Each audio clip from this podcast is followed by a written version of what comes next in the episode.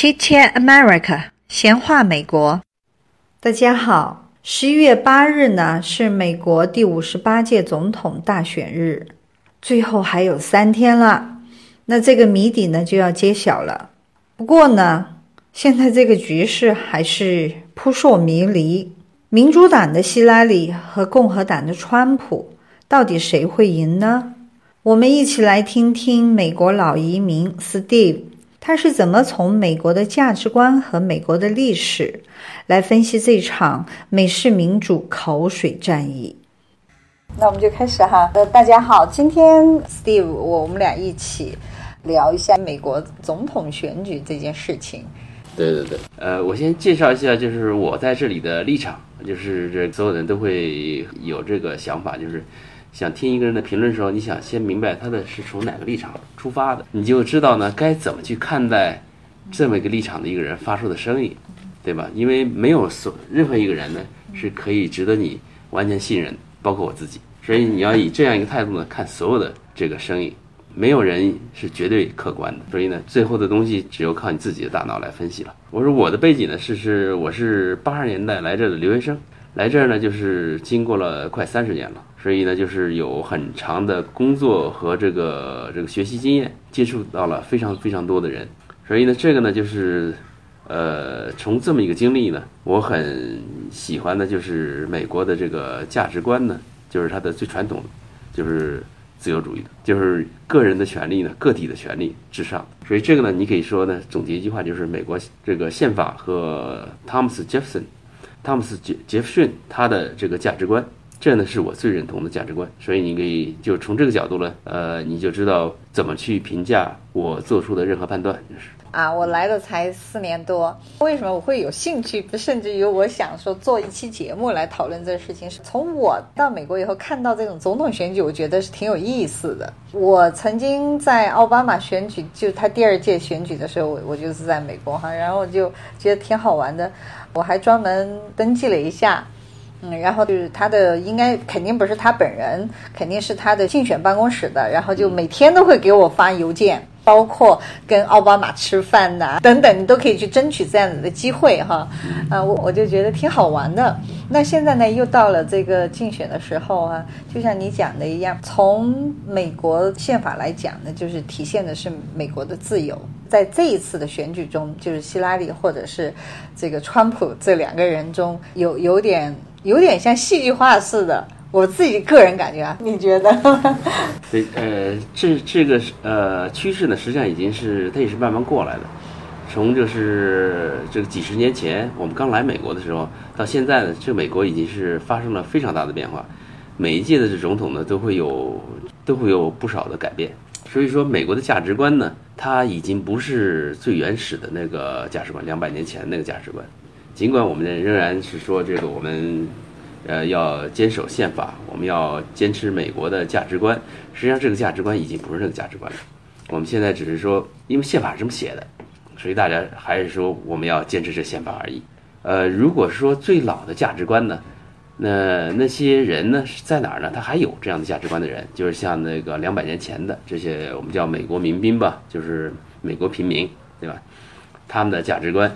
你可以看到呢，就是在内华达州有这样的农场，叫这个那个农场主呢？叫叫什么？就反反正他把这个联邦警察、把州警啊，这个全都给打跑了，对吧？这当时很轰动，就是他呢去出面阻止了政府的滥权。嗯，作为这个刚从这个美国以外来的，会很不适应这个东西。但是作为美国人呢，他们是觉得这是天经地义的。所以呢，这一点呢是保证了，就是美国的传统价值观的最核心的地方呢还没有改变，但是这个东西已经在逐渐的在侵蚀了，就是就没有那么不像是最早的那么纯。你的意思是这样子？对，就是这个，你从哪看出来呢？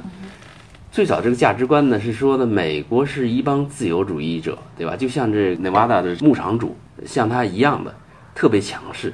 然后呢，他们的概念是呢，政府最好别要，政府就是个累赘，所以他们的这个口头禅叫这个政府是必要的邪恶。就是政府是邪恶的，但我不得不要的，所以呢，我得严加管控的，因为他们费了好大劲儿把政府给消灭了，对吧？你知道独立战争干什么呢？就是为了消灭政府，因为这个政府呢，他滥权，他们要收税，对吧？然后呢，又不给他们足够的这个叫什么？不给他们表达表决权嘛？你收我们税，你得为我们服务，他收税他不给你服务，对吧？那那所以呢，就是说这个你像哇，邻居的狗也不敢。他也有意见了。像这个内华达州的这样的民众呢，现在是少数了。可是当时啊，两百年前，绝大多数人是都是这样子。你像那个时候呢，就是说这个地很大，然后很多人欧洲来，然后这这个地方呢地大人少。哎，那你要不要到里边？到里边吧。到里边吧。这是狗。内华达州这个这个庄园主啊，就他的特点呢，就是他是一个极端的自由主义者。就是我在这儿呢，政府你天天的也不露面，怎么你需要占我东西的时候你来了？这就是他们的感觉，就是这是为什么？他说你是真是邪恶的，你本来就不该有，对吧？因为我们天天也用不着你，也用不着别人，我们也不惹别人。这就是典型的自由主义者。如果这所有的人都像他这样的话，你可以想象，也可以很容易的解释啊。这个华盛顿呢，为什么做的当今他当时的行为？你记不记得华盛顿当时怎么做的？当时人家让他当皇帝，对吧？他不做，你觉得很高尚。但你现在想想，如果他周围的民众全是这个德行的话，这个皇帝可不好当。因为这个皇帝的权力很小，因为所有的人都不没把你放眼里，你不过是海盗船的船长。所有的海盗只是说你现在用得着你，你先给我干着。然后你也可以理解呢，为什么美国的宪法是这么写的？那美国宪法为什么最后加上一条，这个民众有权进行独立战争？再来一次，因为他写了半天，他认为是政府最后还会回来的。那最后我们又会被他欺压，那怎么办呢？那得得让我们重新可以来过，就为自己留下了一个。对对对，就就是说这个像他庄园主做这个事情呢，就是当当时的。所有的这些像民众都像庄园主一样的，大家说咱们既然成立这政府，那那不能让他再这样了。想来想去想不出招，最后说，嗯，大咱们就是要允许我们再重新再来一次，那就是写的，这是美国宪法。所以你就知道，宪法都是庄园庄园主这样的民众他们的感觉，他们为什么要这么写，然后这个华盛顿为什么要那么做？对，肯定是呃代表着当时的一部分人的利益。对，因为当时这些人。那那时候可不是一部分人，那时候是大部分人都都想这样，所以宪法能写成这样，我们也是知道了为什么有什么样的民众，会有什么样的政府，是民众决定的政策，对吧？这样强悍的民众，你政府势必是非常非常弱的，因为他们没办没办法容下强势政府，强势政府他们刚把它推翻了，你怎么可能你再再再建立回来？他们不会让你再建立回来的，他们要让你保持弱势。所以呢，这就是这美国的文化，是起于那个时候。然后到现在呢，你去看看现在美国的民众跟当时这样的样子，已经有很大的变化。民众的这个这个什么呢？就是他们的价值观呢，是决定政策。民众既然变了，你现在的政策肯定跟以前不一样。你可以看到现在的联邦政府有多么强大，因为民众现在开始允许他了，而且民众允许他越来越强。现在联邦政府已经开始说呢，我要取消的你们的枪权，这儿呢会让像这个。老的这个这个美国的这个价值观的人呢，会受不了。但是呢，这个东西是这个所有的民众投票，如果他们不占多数的话，你确实没有办法保住你的那个枪权，你也确实没有办法呢。美国政府变成当年的英国政府，因为如果民众容忍他的话，他就会这样。这呢，还是条规律：民众决定政策，民众呢决定政府会怎么做。所以呢，不是政府能。给你民主自由，民主自由是民众决定的。对你要它的话，你还得争取。你就看这什么吧，这个美国，我们号称法治社会，对，但是这次大选你看的很有意思。呃，我们看着这个喜来利，对吧？他有违法行为啊，对吧？你看这个国会是最高机构，是最高权力机构，说呢，你的这个 email 这个行为啊，是这是违法的，这我们需要调查。结果他就能在这个调查令发出之后呢？就公然的把这个证据给抹了，然后呢，你再看为什么他敢这样做呢？因为有民意支持。你看到就是在大选里头，这不是辩论的时候吗？这个川普是说你这是违法的，我要把你送进监狱。如果我上台的话，然后呢，他就能说呢，川普你的你不够道德，啊，他说这不够道德呢，就能转移这个违法的这个这种这这对这种违法行为的关注。这个这个问题就不在于领导人了，这问题在于民众。这个民众呢，就是认可这个，就是道德好坏比违法更重要。所以呢，希拉里的支持者就攻击川普不公开他的税。对，而且川普肯定不是违法的。如果违法的话，希拉里就直接就把他送进监狱了。他是律师，而且他能把那个十二岁的小女孩被强奸的那个小女孩，他能辩护成呢？这小女儿小女孩呢是勾引别别人，她被强奸是罪有应得的。你想想，希拉里有这样的本事，而且呢，这个如果真的川普有罪的话，肯定是在监狱里的，也不用想了，这是。但这件事情确实是一直是被希拉里的呃，就是粉丝们是拿来作为攻对对，实际击上实际上川普的一实际上，希拉里的粉丝并不太多，实际上的粉丝呢是叫民主党的粉丝。就是说支持的是这个政党，并不是说希拉里这个人。对，希拉里本身呢，好像并没有太多的粉丝。嗯，我们对他只是同情，就像那个什么吧，刚开始大选的时候，我可是同情希拉里的，对吧？第一同情希拉里，第二呢为什，么用同情这个字？因为他丈夫欺负他，同情那这是另外一回事了。对是，但是这个是历史在这儿的，对吧？然后上一个总统呢是这个奥巴马，奥巴马呢当时是我也支持奥巴马的，我也不是说是非得支持共和党或民主党。上次为什么支持奥巴马？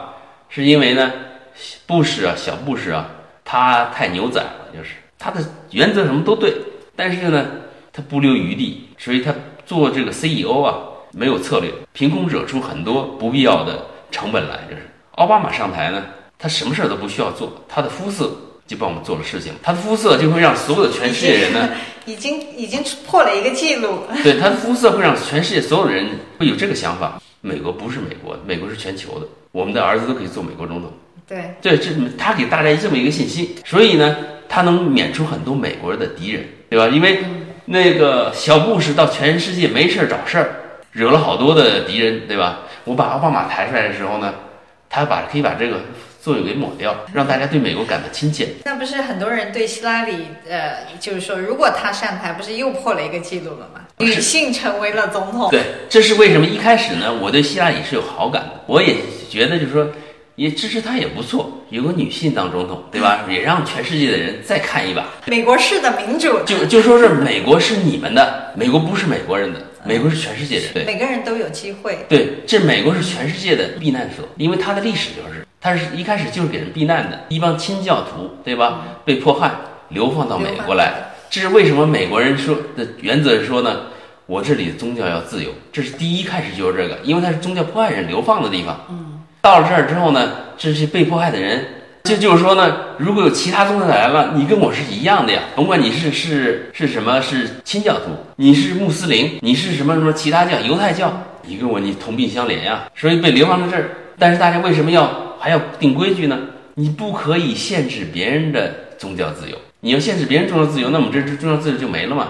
所以呢，你我们可以接受任何宗教，只要这个宗教不限制别人的宗教自由。但是直到现在，你看两个两个这个候选人呢，在打口水战，就是计较那芝麻蒜皮的事儿。就是说呢，你不可以这样讲，尽管咱俩意思是一样的，你这样讲是错误的。哎，从这一点上来讲，我就想想说一下，因为我对政治确实是没有过研究哈，啊呃，但是就从这一点上来讲，嗯你看美国总统竞选玩的就是嘴皮子。嗯到目前为止，我们看到两个候选人，就两个党派吧，他们一直就是进行这个呃演说，就是说这个演演讲的这个能力大家都很强，特别是以前的这个奥巴马是最强的，对吧？他的他的演讲很有号召力啊。哼，呃，克林顿的可能比奥巴马更好对，更好奥巴马的他的优势是什么呢？他有颜色，他的颜色呢这，是他最大的优势。他的颜色让所有黑人至少要支持他。嗯，像我们所有的少数主义呢，也愿意愿意更支持他一点儿，比一个白人要更好点儿，对吧？这是这是他的颜色给他带来的带来的优优势。但是论演讲，我们就是这个这克林顿是更厉害的，因为克林顿呢，因为他是白人，他没有那些肤色优势，你知道吧？在这里呢，这叫政治正确，这叫反向歧视的。你是白人，你要做的更好一点才行。你黑人呢就有这个优势，你要是做讲得更好点儿呢，前头还有呢。我们知道有林肯的讲话，林肯讲的，然后前头还有呢，这个什么罗斯福啊什么的，也都有他们有特点的讲话。你知道，所有的人呢，只要你讲的时间长点儿，你就会有金蝉讲话。任何一个人不是他们有天才，是因为呢民众愿意相信他们是天才。只要你们愿意相信，就会有天才出来。因为只要你承认他就是了。那这一点其实是可以给我们的听众们，包括孩子们一个一一个所有人都可以。对，这就是你说到的第一个奥巴马的肤色，然后加上现在这个希拉里的性别，嗯其实确实是也给了我们其他肤色的人一种机会，对吧？嗯就是至少我们也能去争取。是的，说不定哪一哪一届总统就是我们的亚洲人。就是这所有全世界的人都有这个机会，但是呢，你要当总统，你必须得征得那么多的选民，就是对，这绝对不是说我我们亚洲人当了美国总统，然后就是只为亚洲人、亚洲肤色的人来谋权利，应该是为整个美国人，这样你才能赢到其他人，不管是白人的、黑人的哪一种人人种的这个支持。像这个什么呢？就是说这个就是你的知识啊多一点的时候呢，你的种族的这种成见呢会越少，这一点确实是的。我们在美国呢，我在这么多年了，在美国的白领这个阶层呢，我嗯没有见过这个种族歧视。我能看到种族歧视，只有在蓝领阶层有。像我我这儿接触的白领接触的非常多，对吧因为我们的职业对我们？做做软件的嘛，嗯然后这个读书啊什么，这都是这个学校里根本嗯根本没有种族歧视。到工作的时候呢，这些高科技行业啊，是反正白领职业里头，大家的意识里头就是已经没有这个东西，而且大家里头呢，就真的潜意识里可能还有稍微有那么一点点呢，他得竭力的自己去控制去，对吧？比如我们在这里头呢，绝不能说说黑人怎么样啊，什么什么少数主义怎么样，这种东西呢，那是有大麻烦的。但是什么时候你能听到这样的？美国的蓝领他们不在乎，他们一个他们见识比较窄一点，然后呢，就他们分析问题的这些能力可能就受到限制。所以呢，我见过白领的，那不是蓝领的，这样的歧视行为。你是哪儿来的？呃，就是说，我说我是洛杉矶来的。哎，不不不这意思。你我说这个意思呢，哪个国家来的？我就知道啊。我说是你想知道是不是中国的还是日本？告诉你，你看起来像韩国人。韩国人都认为我是韩国人，不止一次了。但是呢，就是这个像这些这个蓝领呢，他们多半呢对我们的这个亚洲人的成见呢，他是受到了压迫，就是因为我们亚洲人呢把他们工作拿走了，然后呢，我们把好学校的位置都占了，他们很不高兴。嗯，那是所以呢，就是他们就觉得你把我的好好的东西就是这个这个抢走了，所以这个也能理解吧？就是，所以你说这是歧视吗？我倒不觉得这是歧视，对，这是这是说他是他觉得你压迫他，这是你可以说是他把自己歧视了，这是这不是我们歧视他，也不是他歧视我，他觉得就是你比我厉害，你你把我东西都抢走了，就是这么个感觉。这感觉应该就像我们在鸦片战争的时候，这个义和团的感觉应该是，只不过这是洋义和团对我们的这个东方的传教士，你可以这可以这么理解。所以就是我们只要换位思考，这好东西你很容易理解。就是再回过来说到这个美国总统竞选这个问题上，嗯，呃，确实是，你就看这一这一期的这个总统的竞选，最后剩下这两个人，其实我听过很多美国人，包括我先生哈，他也说的，他谁都不喜欢。嗯，这俩人他说我谁都不喜欢，因为这俩人谁都不好。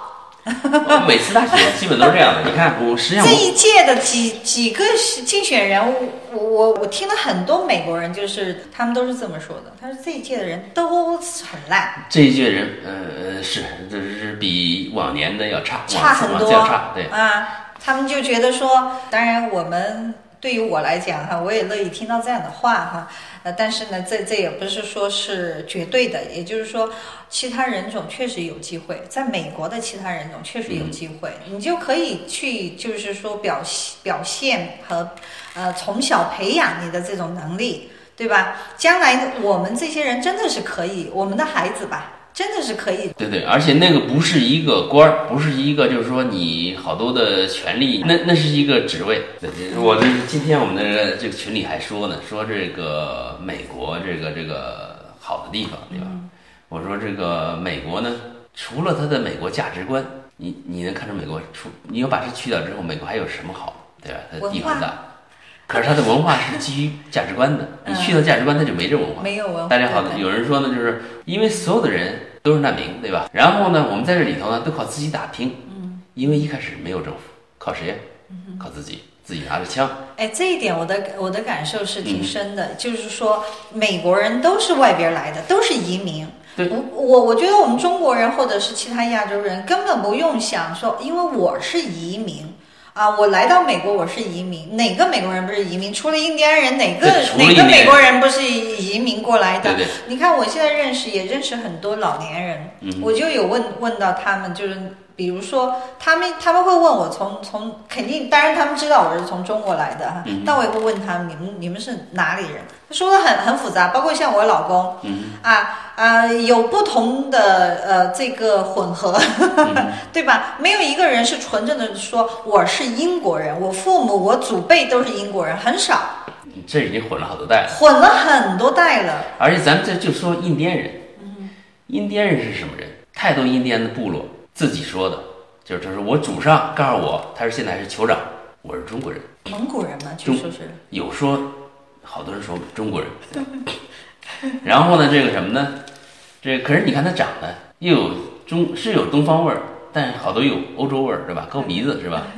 对，所以呢，这是这儿呢，还有这个叫这个 Discover，就是这个发现频道，去考察了好多古迹。嗯，这古迹呢，证明呢，欧洲人呢，在哥伦布发现美洲大陆几百年之前就到过美洲大陆。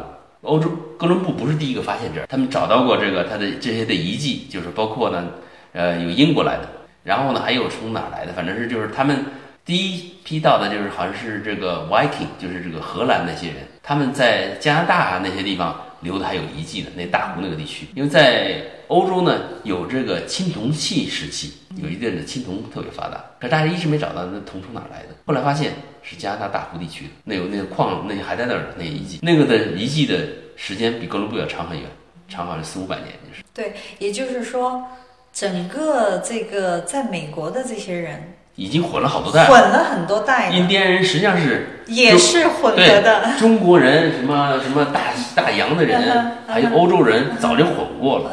然然后后来新的移民把他们给侵略了，也就是我们认为的这些美国人，就是现当代但美国人。其实他们多数也是从欧洲过来的。他有欧洲的，有反正有有中国的，对吧？对人哪都有，就是对，所以呢，就是说，在美国，他会说的，我是意大利，呃，意大利人。对对那意思并不是说他是意大利的人，嗯他是祖先是意大利的，他的血统是意大利的，是这样是这个意思。啊，对这个说到呢，就是在所所谓美国人的构成，但不存在真正的美国人。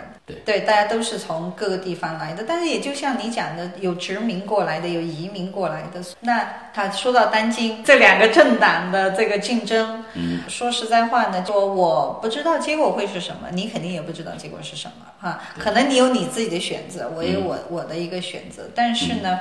呃，当然不是我们今天主题，我们今天主题就是就是讲的是，呃，美国选举这件事情，对吧？在这个过程中的一些事情，你看我我自己注意到的就是第一个他们的演讲能力，对吧？刚才我说了，嗯我还还注意到第二个能力体力，因为在这这么差不多一年的时间吧，对吧？从他们开始到现在到十一月份吧，这这不断的各种场合的演讲。对。各种场合，而且要奔波，因为他要到不同的城市、不同的州去进行演讲、拉票，这体力可不是一个普通人的体力。你知道，要做总统必须得有非常好的体力。我们可以看到，就是每一届总统，他当总统的时候，他头发什么颜色？我就注意到奥巴马的，呃当初他的头发是黑色的，现在全白了。前头几届一样的，小布什也是刚进去什么样，出来什么样，然后克林顿进去什么样，出去什么样，全是一一个样的。总统是非常非常辛苦的这么一个职业，是一直我刚来美国时候我还不理解，说美国排的最二头二十大最令人讨厌的职业，职业总统是排的排不是第一，是排第五吧，好像是，反正就是他是他是最不人最不让人人喜欢的，喜欢的，因为总统是不可能做的，不可能让每个人喜欢的。对，因为总统啊是活在鱼缸里的。你看，你天天都有镜头照着你，二十四小时，你叫就是我们这这叫 reality show，对不对？对，你觉得你真人秀，真人秀就是总统就是现实版的真人秀真人秀。然后他天天在那待着，然后大家不光看你这个，还要而且好多人还有成见，对吧？所以呢，你想想看，这个你的日子不会好过了。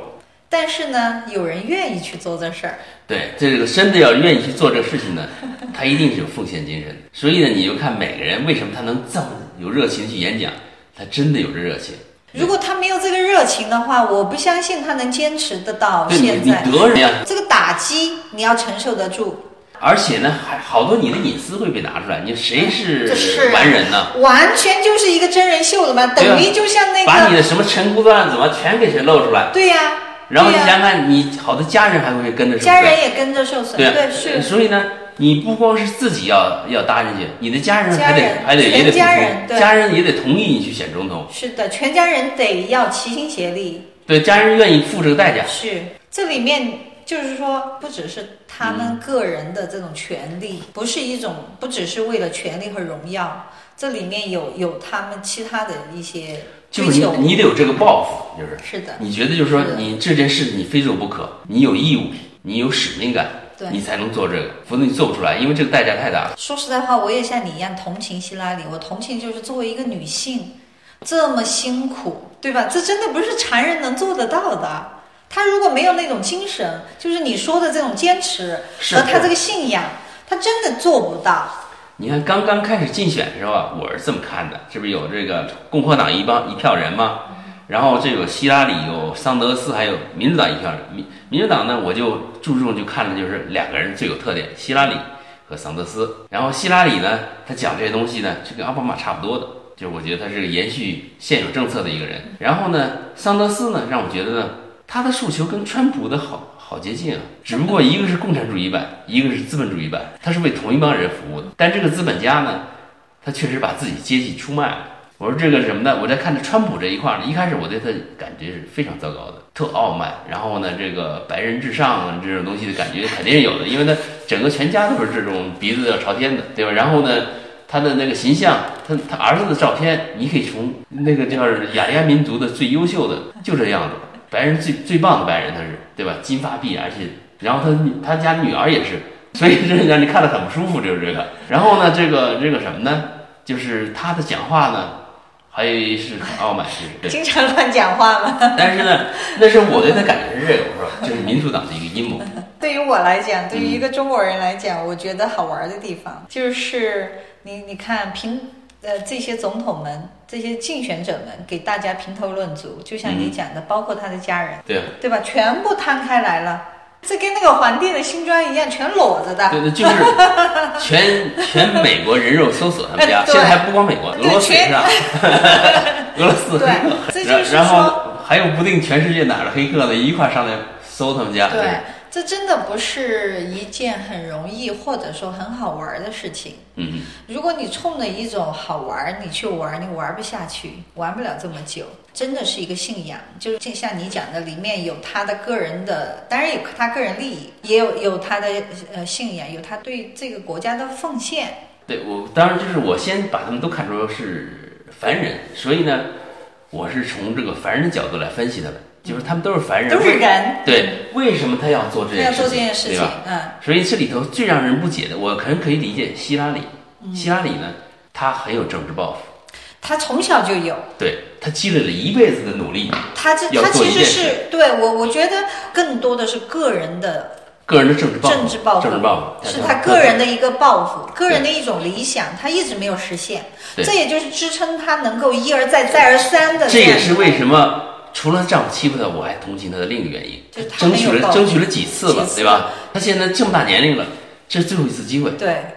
这是这是为什么？我对她的同情就是基于主要是两个，一个是丈夫欺负她，另外一个呢，坚持，另外一个呢，她一直想做这个位置，她想实现她的抱负。尽管呢，就是我已经不太喜欢奥巴马的这些东西了，但是冲着喜来利，冲着他呢，就是这这个呢呢。这个同情，就是说呢，我愿意呢从最好的地方去想他去，这是为，这是我一开始我的态度。嗯然后另外一个呢，一开刚开始大选的时候，我是希望共和党置换呃这个民主党，民主党。因为民主党待太久了，待太久了呢，就是你知道这两个党是要相互制约的，每个党呢都有坏的地方。你要想用两个党的好处呢，你得让他们互相监督，轮换相互是制约，轮换的是最好的一个办法，让他就是永远都是在。所以呢，就是我希望呢，一开始是希望共和党有人出来，刚喜欢出来呢，肯定是不是希望川普的，我只是认为他是一个捣蛋鬼，搞破坏的。我看他他就是个叫一个地产的土豪，然后呢没有教养，然后呢还有这个什么呢，是一个 talk show 的主持，喜欢喜欢那个煽风点火的。我看他来呢，我一开始我认为他的个人目的是什么呢？哦，这个家伙他呢是一个是帮民主党打败共和党，他呢讲出了非常好的政策，政策一讲出来我就说我喜欢这政策。它政策很实际，就是说呢，一个呢反非法移民，然后呢这个美国不做警察。我说这俩政策好，就是反非法移民是这两党都不愿意解决的问题。几届总统了，我都一直希望他解决，因为这个这个这关系到什么呢？中产阶级非法移民造成伤害中产阶级，是由中产阶级的税里头提出的福利来养他们的，然后再给富人呢提供便宜劳力。这这这就是。非法移民的问题是这个，这是为什么两党都不愿意解决它，然后两党呢又都不愿意让把他们合法化，也不愿意呢把它赶回去，希望他们永远呢以非法身份待待在美国，这是两党的态度，你就觉得就很别扭很难过。后来我明白了是是这么回事，现在终于有一个人呢，他说我要解决这个问题。还有一个东西，他让我觉得就是很意外的，他要堵上税务漏洞，就富人用的，就他自己用的很熟练的，靠这个赚了很多钱，他要把自己的生财之路给堵上。这个呢，我觉得就是说。你真的吗？你的这个阶级不得打死你？你是干什么来的？你是你是真的这么做，还是就是说呢，靠这个嘴皮子一动，把选票弄过去，然后你把共和党给代替了？那么你是不是现在就想看一看，如果说他上台了，他怎么做？不，我一直认为，我一直认为他不会上台，因为实现这些东西你招惹太多人了。说我这样竞选的目的啊，是拉住底层，拉住中产阶级，中产阶级投他的票，这是我当时的猜测。现在呢？我就不太肯定了。当时我认为就是说呢，这是民主党的阴谋，他派了一个人混入共产党啊，就是共和党，然后呢，以提出一个特别服众的一个政策，拿到所有的选票，打败共和党，然后转而呢跟痞来力拼，到最后关头的时候，他卖一个破绽，民主党上台了，他也不用去执行他的这些。这么伟大的承诺，我说我说这是这是这是那个阴谋，这是这是阴谋。我我一我一开始是这么认为的。我说这个东西呢，它还有一个好处，对他来说有一个个人利益。就我说这个东西呢，只是帮了民主党是吧？个人得什么呢？他个人利益是什么呢？给他的 talk show 拉到了多少的粉丝？他是这个前 总统候选人，而且呢，他他那张大嘴巴，所向披靡。而且呢，这个总统候选这这这个这个竞选这儿，他免费的占了那么多的时间，所有人都免费给他开绿灯。一开始我认为免费给开绿灯呢，呃，这可能民主党的阴谋，对吧？民主党当然民主党影响基本所有的媒体，所以我认为这个东西呢，这可能正佐证了民主党在利用它在击败共和党。但是你知道是什么呢？因为我一直认为啊，决定政策、决定这个领导人该怎么做的呀。不是领导人自己能够决定的，是民众。就像如果你是皇帝，你说呢？我希望呢，我这个皇帝啊，我不太想当了，我把这传给我的儿子吧。你想想看，你可能不一定传得了，对吧？因为不是你能决定的，是，你是是那帮民众决定。民众说我不服啊，因为我有利益，因为因为你当这儿呢，我有利益。你儿子当了，那是另外一帮人，那太那跟太子亲的那帮人有利益，所以你不可以去，而且他们会杀你的太子。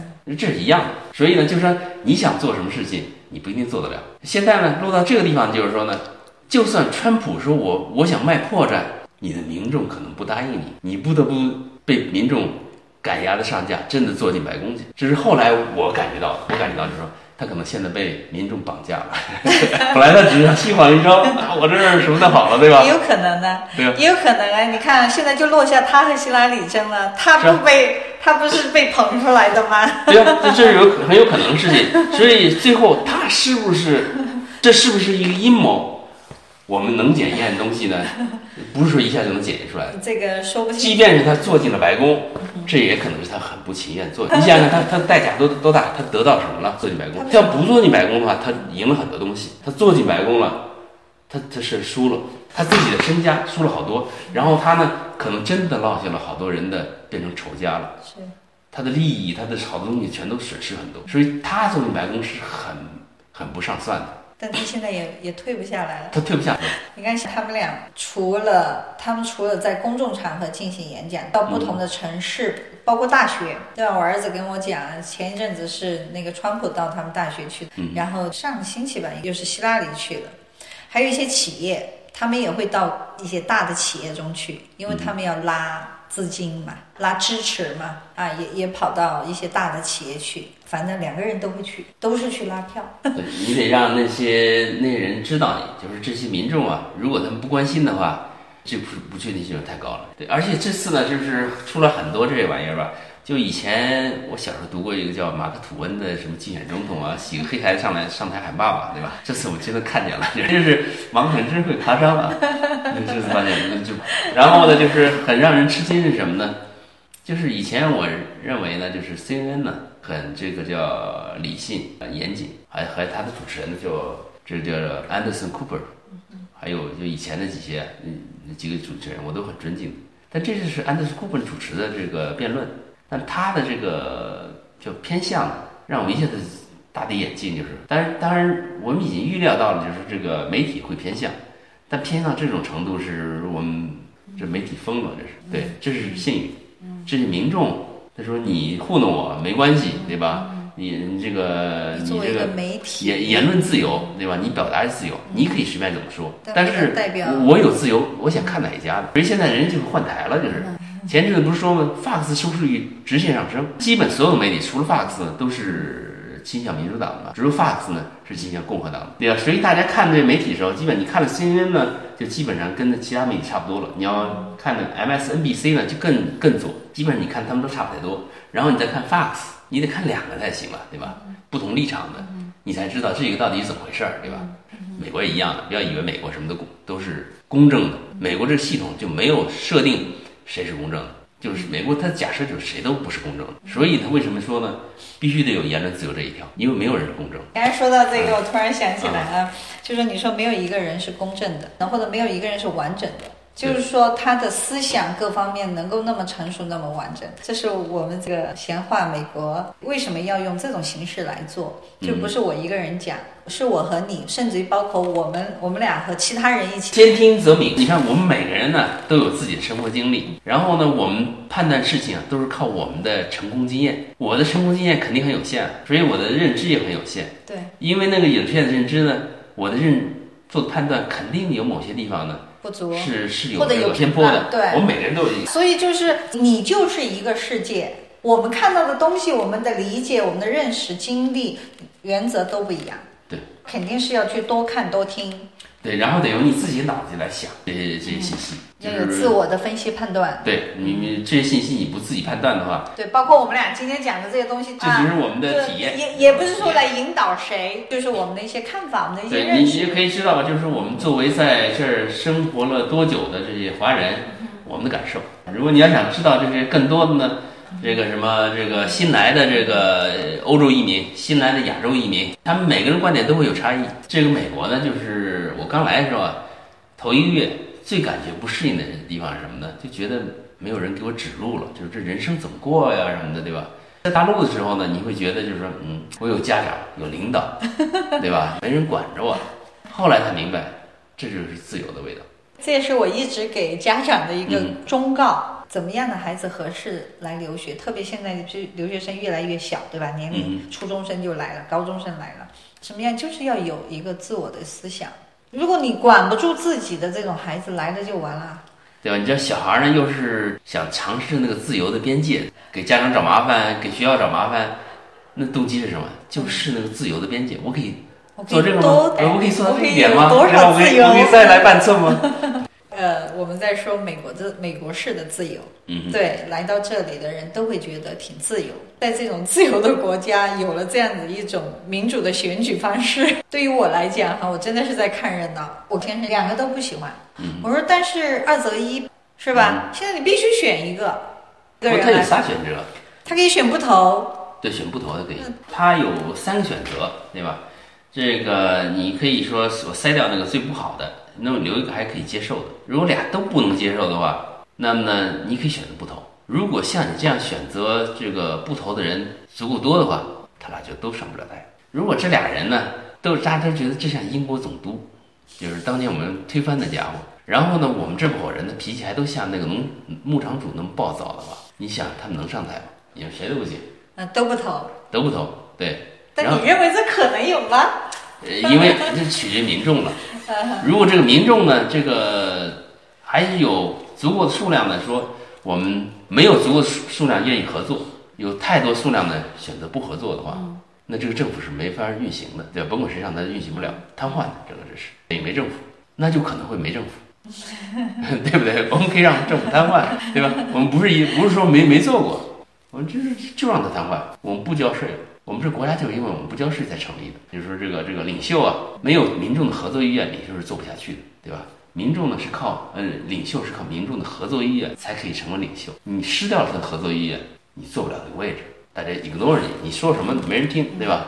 法律呢，对吧？也一样，你有法律，只有在民众有足够的民众有合作意愿的情况下，这条法才能执行。如果这些民众没有足够的合作意愿，这条法律就不能实行。我们现在就能看到美国法律有执行不了的，那些法律就是民众没有足够的合作意愿。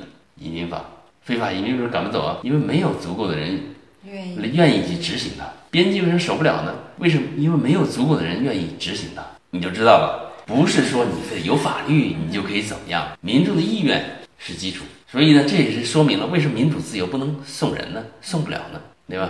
或者你想学人复制也复制不了呢？你有这意愿吗？实行这套制度所需要的意愿，你有吗？对吧？对，你没有这意愿，你你那是叶公好龙。嗯，然后你看这个什么吧，美国的这个叫什么啊？就是这个整个的这个司法体系啊，它的基础是什么呢？是有个司法公正的一个办法。这个办法呢是非常高成本，要每个公民呢每年自己花钱花时间呢去帮助这个司法体系完成。美国这些民众到目前为止他还愿意做这些事情，等哪一天呢他们不愿意做了，他说这多累赘，嗯，我不愿意去做这个事情的话。这个司法体系就瓦解了，它就会变成拉美国家。这件事情是什么呢？就是这个我们叫 jury duty。对 jury duty 是什么呢？国内翻成陪审员，实际上这是个误译。陪审员好像是只是作陪的，他实际上应该判翻译成裁决员。他裁一个人是否有罪，一个嫌疑人是否是有罪的。你说这是这叫陪审吗？这叫裁决。这个呢，裁决一个案子是需要这个十二个人的，这十二个人呢都通过，都说他有罪。他才有罪。只要有一个人说呢，我不认为，那么呢，这就做不了，这就定不下来。这责任还是挺大的哈。这也是作为美国公民的一个义务一种义务，这是义务，这是义务。对，你不去，你不去，你不需要进牢房的。进进牢房的，就是你如果没有任何理由的拒绝去的话，是要进牢房的。然后这个什么呢？就是只有他来挑你的份儿，你不能说我不想去，这是你没有这个权，你有这义务。反正几乎每个人都会被挑到的哈。我我差不多是每那我也太快了。加州的司法官官司比较多，拍西部片记不记得？那都是拔枪就打的，对吧？那种这种这种事情太多了，就就这个民风啊，一直延续到现在，大家动不动就上法庭，就是主要是不是因为加州的这个非法移民太多了？不光是这个，加州的风气啊，比东部啊有很大的差别。加州呢，对贪婪的这个这个约束呢少一点儿，东部的地方呢，大家都比较绅士，大家都会考虑到好多道德、些。传统的道德、欧洲的那些风格，对吧？会对这些贪婪呢有所制约，就自己的人性里的贪婪那一面。加州可不是，加州是叫暴富阶层。你一看到，就是说呢，大家都把钱都挂在外头。所以我说呢，就是加州呢是是介于呢美国东部和中国当中的一个地方，风格的确是介于东部美国和中国之间的一个地方。所以你从大陆来呢，你会更适应加州。加州你到东部去，你会觉得就是我我这是像欧洲，就是外国，像外国，对，像外国，对吧？对，从波士顿的地方呢，你再往欧洲走，那会有更多的这个这个这个欧洲的感觉。但是呢，波士顿呢，实际上是它本身的味道就是欧洲味道。再说回来，选举是每一个公民的事情，嗯对吧？如果你想要争取你的利益，你肯定就要做出你的一个判断，对，做投出你的这一票。那么这这也是公民的义务，对，这是这是你的义务，而且呢，你知道吗也是？你的权利。对，因为你有权利选择投谁不投谁。这涉及到你自己的利益，你知道吧？实际上，你可以把投票看成一次维权机会，那实际上就是维权机会。你是每四年有一次决定一下的你，可可以有一对这个下一届政府有影响权，把那些对你不利的因素呢去掉，和把对你有利的因素给带进来，这是一你的一次维权机会。呃，我觉得这个比喻很很恰当，确实是。它本身就是。然后呢，如果你要放弃它呢，你得放弃为你自己维权，而且不光你放弃为你自己维权，你知道呢，你维权的时候呢，跟你共同利益的群体呢是互相受益的。你放弃了为你自己维权，也同时会损害跟你共同利益的那个群体，所以呢，你也是对你的这些同伴儿的不负责。这个群体的对这个群体，对吧？所以呢，就是如果你不去投票，你等于呢是享受了这个民主自由的这个公平，因为这个这套体系是干这个民主自由公平，对吧？你享受了它，但是你没出力，你实际上是在搭便车，就是你没有为其他人谋利益，对你没有没有出到你这一份力量。对，因为这个民主自由啊，自由这个东西啊是要维护的，靠什么维护？大家就是大家的监督啊。你不监督，你看监督就会少一个人吧，对吧？如果像你这样不监督的人多人了，多了，你知道这是，只要少一个人，这效果就会少一点，对吧？尽管你说不太少我一看得出来，个人不太看出来，对对但如果每个人都这样子想，对，那不就是少了很多人了？你看人就少一个人也是少了呀，对吧？对让少少一个人票都是一少一个啊人就会有一票的影响。只不过就是说呢，我们是有一亿个，你一亿分一亿分之一呗，你的影响一亿分之一，十个人呢，一万个人嘛，就是万分之一，对吧？就是就是说你少这么多呢，就是那么多的影响力，不是没有的。你要明白这点，就是这个。而且呢，你实际上是在搭便车，你没有行使自己的政治权利，也没有尽自己的政治义务，你是在搭这个便车。咱们老中这个习习惯里头搭便车的这个概这个习惯呢，真不少。就是这个，奥巴马还说过，你看中国就是搭了我们这儿的便车，是我听着不好听，实际上是这么回事儿。因为我们我们这个习惯这个文化好多就是说呢，是是这么教导的，是是吧？不要问政治，不不要什么，不要问政治，就是说呢，那就到这儿来，就是说，如果这个政治体制是靠你每个人维系的话，你就是在搭便车。如果没有其他主意在那投票，就没有这个政体。对。没有这个政体的话，这是会是另外一种东西，你来就享受不了美国的这种，对你刚才不是说吗？这是在维权嘛，对吧？对吧？你要为你的阶级，你你的为你自己，为你这一类的群体要维维这个权，所以你要出这个力。对你不要给你逼急的时候，你再去那个东西，嗯对效效果效果就差远了，对吧？你不要等这个树已经长得很歪了，你说我要怎么去修正的？嗯，那就来不及了对。，这是为什么美国的制度是说呢？这棵树只能长四年，每四年重种一次，重修一次，那不是 修，呃，重种，对，重种，整个重种。重种，对，所以呢，是能保证呢，它种好，就像你吃那个豆芽儿，每次都差不多，对吧？你要来一个长长个几十年的豆芽儿，我想想看，你肯定不会长那么好了，到处都有好多什么肿瘤啊之类的这种东西，对吧？只有新生的东西才可以说种是一致的，种是健康的。那就是说，作为作为一个美国的公民，就是你有这样的权利，而且也是一个义务，你要去为自己的权利和为你这一群人的权利去去争取。对，而且在这儿呢，就是说，因为每个人实际上是真的平等的。这里就是说，这个这种种族歧视啊，就算是蓝领在竞选的时候呢，他也会把它扔掉很多。就是昨天呢，我就去的共和党竞选竞选总部，跟他这个负责人，她是小业主，是一个女士，五六十多岁，开一家小公司。她说：“你看，我是我和川普呢都是实干家，我们是做企业的，对吧？实业家，呃，我不是他的粉丝，但是我投他，因为呢，我丈夫呢是退伍军人，他有什么样的福利，但是奥巴马政府要把这些消减，尽消掉。对，嗯我觉得是不应该的，这是我们是为了这个国家对，玩命的，你你怎么可能这么对待我？所以他说我要投川普，川普是要坚决支持这个这个为国家玩命的这帮人的福利要给定了，这是川普说，与其你给那些非法移民犯那些罪犯这些，给我们的这些为我们卖命的这些英雄，对吧？呀、为什么不给他们？多少经费？你看非法移民在监狱里的多少？对啊百分像加州百分之八十都是非法移民，这都是靠我们的税养着的。对啊，十几年前我刚到加州的时候，听的电台里这么讲，我们每个加州纳税人每年给非法移民的成本是一千一百美金。十几年前啊，现在应该超过两千了，对吧？所以你想想看，这这合适吗？这我们排在非法移民前头，应该是有至少合法移民排在前头吧？合法移民他们的福利，对吧？然后这个你还有欠了一大堆的这个东西呢，就是还有好多我们还没有自己的穷人呢，自己穷人，他们我也看到好多人家是退伍军人，在那儿呢是请求工作，就是人人家不好意思问你要钱，就说你能不能给我工作，什么工作我都愿意干。我先生就特别的抱打不平，他说：“你看，墨西哥人随随便便就偷渡过来了，嗯，然后偷渡过来那些犯罪罪犯很多都是墨西哥人，然后小孩儿去学校读书，嗯然后还要拿那个低保福利，很多都是家庭的，都是夫妻的，就不结婚，不领结婚证，但他们生活在一起，然后女的去领那个低保，我就是这几个原因，我老公就是抱打不平说，你看你们中国人。那花那么大成本移民来美国，对，那当然从另外一个角度呢，呃，我们也对他们对墨西哥有有所的同情，因为加州本来是墨西哥的地方，被美国国侵略了，侵略的。所以呢，从这一点上，我们心里还觉得这还是从这点来讲，这还行。不过呢，说实在话，就是我们现在这些中国移民，确实是我们是花了成本过来来到美国的，合法的，然后是有成本的来到了美国，来到这里了，就应该为我们自己要争取我们自己的权益。对啊，因因为这个你看，美国是移民国家，对吧？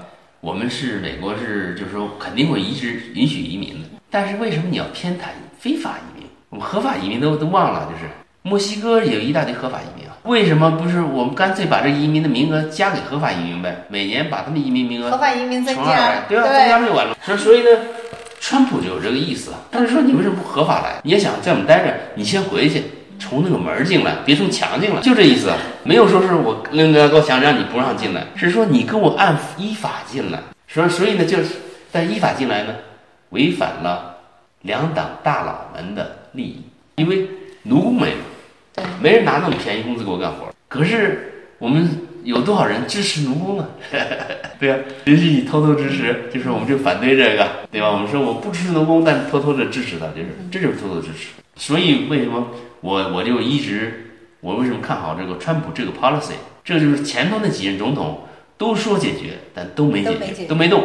他提出了具体的，而且他说我第一个就要解决这个，说的很具体了，就是他说到这个时候，他上台不做都不行。而支持者都是蓝领，对吧？